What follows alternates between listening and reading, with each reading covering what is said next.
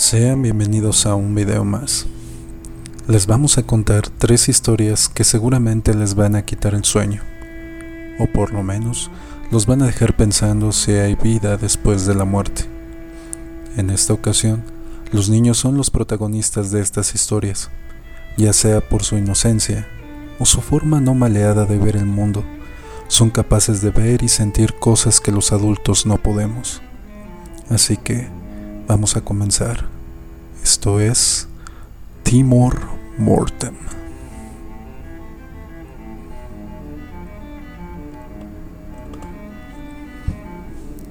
Voy a contarles lo que me sucedió, o por lo cual me volví una persona miedosa y muy introvertida. Esto pasó cuando tuve a mi primer hijo. Era madre soltera y de mi anterior relación solo me quedaba mi hijo y una perrita pequinés llamada Batsy. Pasé muchas dificultades económicas, pero aún así encontré un departamento barato, que era muy bonito, con una hermosa vista, aunque estaba lejos de la ciudad, estaba bien por lo que podía pagar. Así que este lugar era perfecto. Pasaron pocos días cuando las cosas se empezaron a poner extrañas. Mis vecinos eran personas muy extrañas, ya que eran muy retraídos, casi no hablaban y hasta se comportaban de una manera grosera. Una vez, al tomar el ascensor, una mujer de unos 50 años entró y por educación la saludé. Buenos días, ¿cómo está? La mujer solo volteó a verme con desprecio y no dijo nada. Solo se bajó en el siguiente piso. La verdad no le di importancia. Solo es una mujer amargada, dije. Al pasar los días me di cuenta que en todos los niveles de los edificios había por lo menos un bebé viviendo, ya sea por parejas recién casadas o madres solteras, como era mi caso. La verdad no es algo imposible, pero sí algo curioso. Había decorado la habitación de mi bebé lo puse en su cuna y cuando se durmió, yo me fui al cuarto a descansar. Prendí el monitor que me habían regalado para poder vigilar a mi bebé. La verdad no me daba mucha confianza, pero necesitaba descansar. Al principio lo miraba cada cinco minutos, pero al ver que todo estaba en orden, me empecé a quedar dormida. Al pasar las noches yo confiaba más en el monitor cada vez que mi bebé lloraba, parecía que lo tenía a un lado, así que me paraba y me encargaba de sus necesidades. Batsy siempre dormía en la habitación de mi niño. Siempre fue muy bien portada. No era nada escandalosa. Fue una noche que hacía particularmente frío que Batsy empezó a ladrar, muy desesperada, como queriendo morder a alguien. Me levanté de inmediato y vi el monitor, y mi bebé seguía dormido pero la perrita estaba volviéndose loca. La calmé y hasta un chanclazo le di para que se callara. Regresando a mi habitación, empecé a escuchar ruidos muy extraños en el monitor, como voces o susurros, que no eran de mi bebé. Corrí de nuevo al cuarto, pero todo estaba bien. Tomé el monitor y luego de unos segundos en silencio, escuché una voz muy ronca que decía, ¿Qué esperas?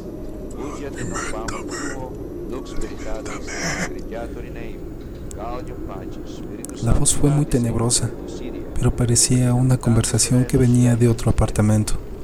Al parecer, había otros monitores y las frecuencias se habían cruzado.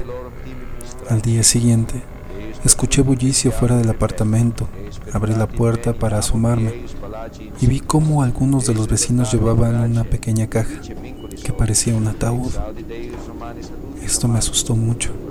Al parecer había un bebé muerto. Vi a un tipo que me miraba. Cerré rápidamente la puerta. No quería saber nada de lo que estaba pasando. Casi de inmediato tocaron la puerta. Era ese señor que se me quedó viendo. ¿Cómo está, señorita? Bien, ¿quién es usted? ¿Qué pasó? ¿Algún bebé murió? Mi nombre es Ezequiel. Y bueno, referente a lo del bebé, parece que murió de eso que llaman muerte súbita. Solo lo encontraron muerto. Qué horrible. Veo que usted tiene un bebé pequeño. Me gustan mucho los bebés. ¿Podría verlo para poder olvidar lo que pasó con el otro niño? Yo dije, bueno, solo un momento. La verdad estoy algo ocupada. No se preocupe, solo será un momento.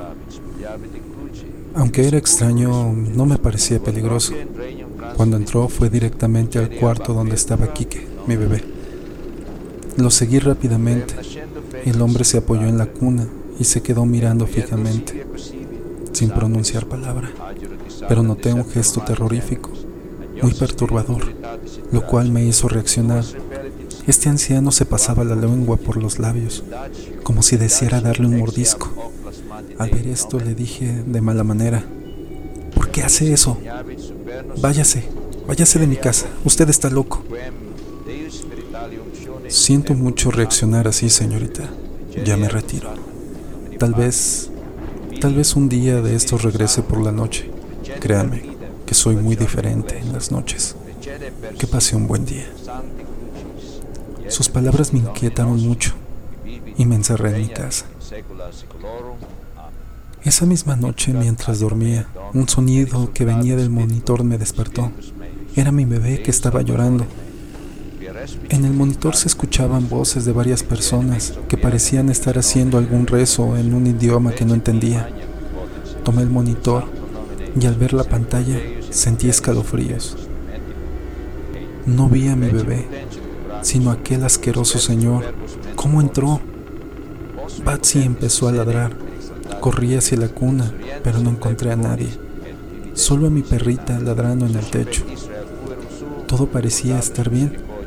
De repente el monitor se empezó a volver loco. Se empezaron a escuchar varios bebés llorando. Y de la nada, todo se quedó en silencio. Esperé unos minutos y una voz empezó a repetir.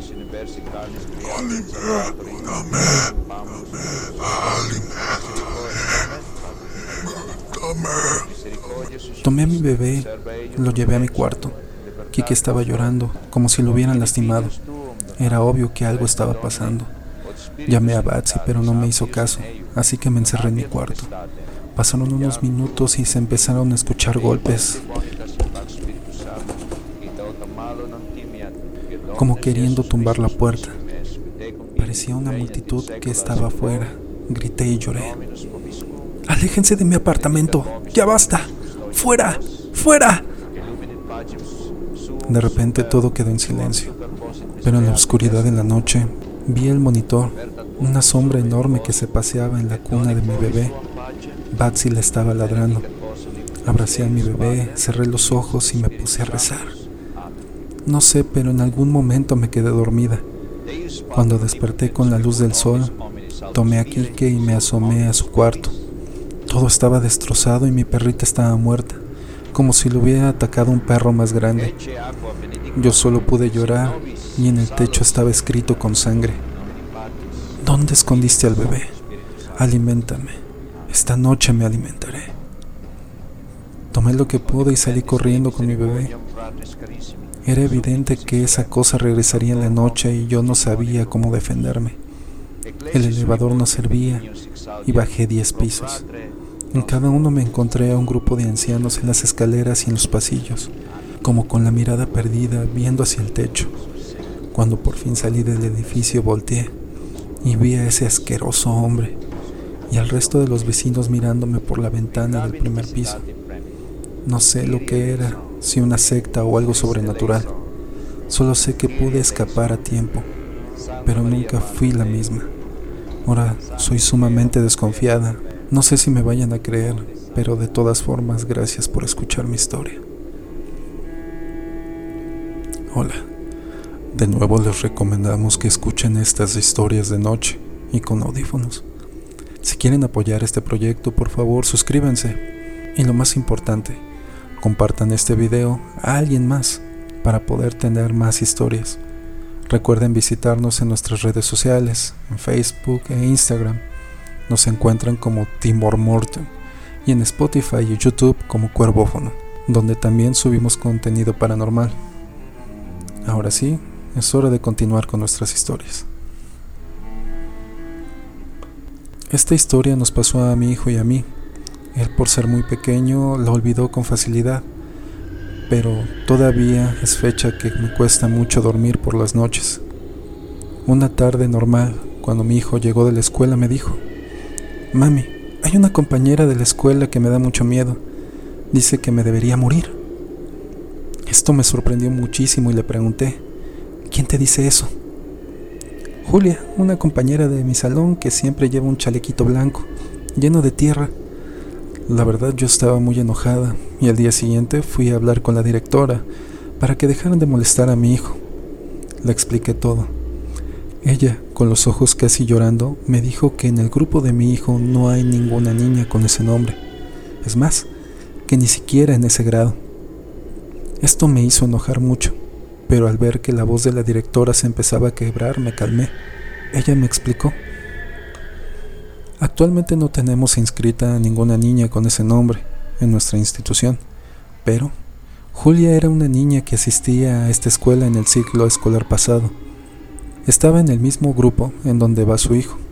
Era una niña muy amable y siempre le gustaba jugar con sus compañeros pero desafortunadamente esa pequeña falleció ese mismo año, en el incidente del temblor. Ella no salió del salón, se escondió debajo de su pupitre y parte del edificio cayó sobre de ella. Todos sus compañeros pudieron salir y otros fueron rescatados a tiempo, excepto ella. Días después pudieron rescatar su cuerpo. Al principio me sorprendió lo que me dijo, pero no podía ser posible, y me dio mucho enojo Seguro era una broma del mal gusto o solo quería esconder su incompetencia. Pero la directora me mostró un recorte de periódico con la foto del rescatista sacando el cuerpo de la niña, con su chaleco blanco. Seguramente tiene otra niña entre sus alumnos de lo cual no recuerde, y es la que en realidad molesta a mi hijo. Me levanté y le dije que eso no era posible. La amenacé con dar de baja a mi hijo y me fui. Fue camino a mi carro que mi hijo dijo que Julia estaba en el salón. Volteé y la vi. De inmediato fui para regañarla.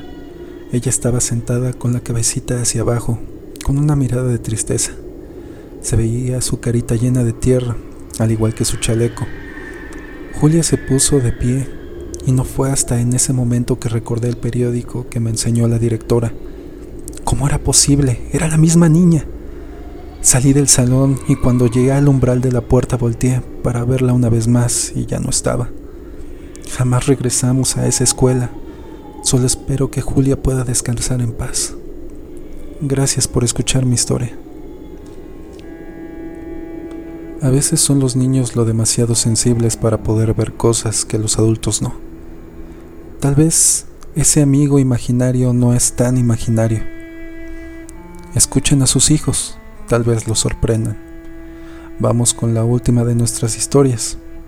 Esto es Timor Morten. Esta es una historia que me contó mi amigo Héctor, la cual es cierta, quiero creer, ya que lo que ocurrió le pasó por desgracia a él. Todo lo que relate a continuación son hechos reales. Mi amigo Héctor tenía una hermana llamada Andrea, con la que se llevaba muy bien, a pesar de la diferencia de edad. Desde muy pequeño Héctor se dormía con Andrea, ya que le tenía miedo a la oscuridad, y al dormirse con ella podía conciliar el sueño y poder aliviar su temor.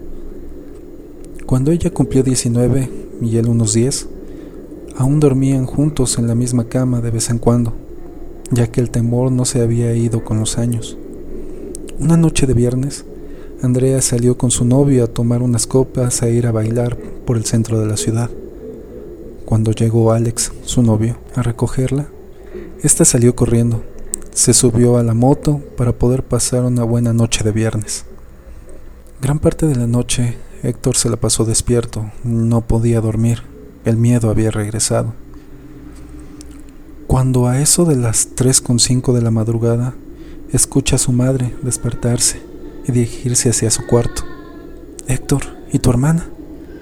No ha llegado todavía. Esa niña. Cada viernes llega más tarde. ¿Crees que le haya pasado algo? Héctor le dijo, ay mamá, siempre es lo mismo. Todos los viernes te enojas por lo mismo. Tranquila, seguro sigue de fiesta sin darse cuenta qué hora es. Deberías comprarle un reloj. Su madre solo sonrió y se quedó más tranquila.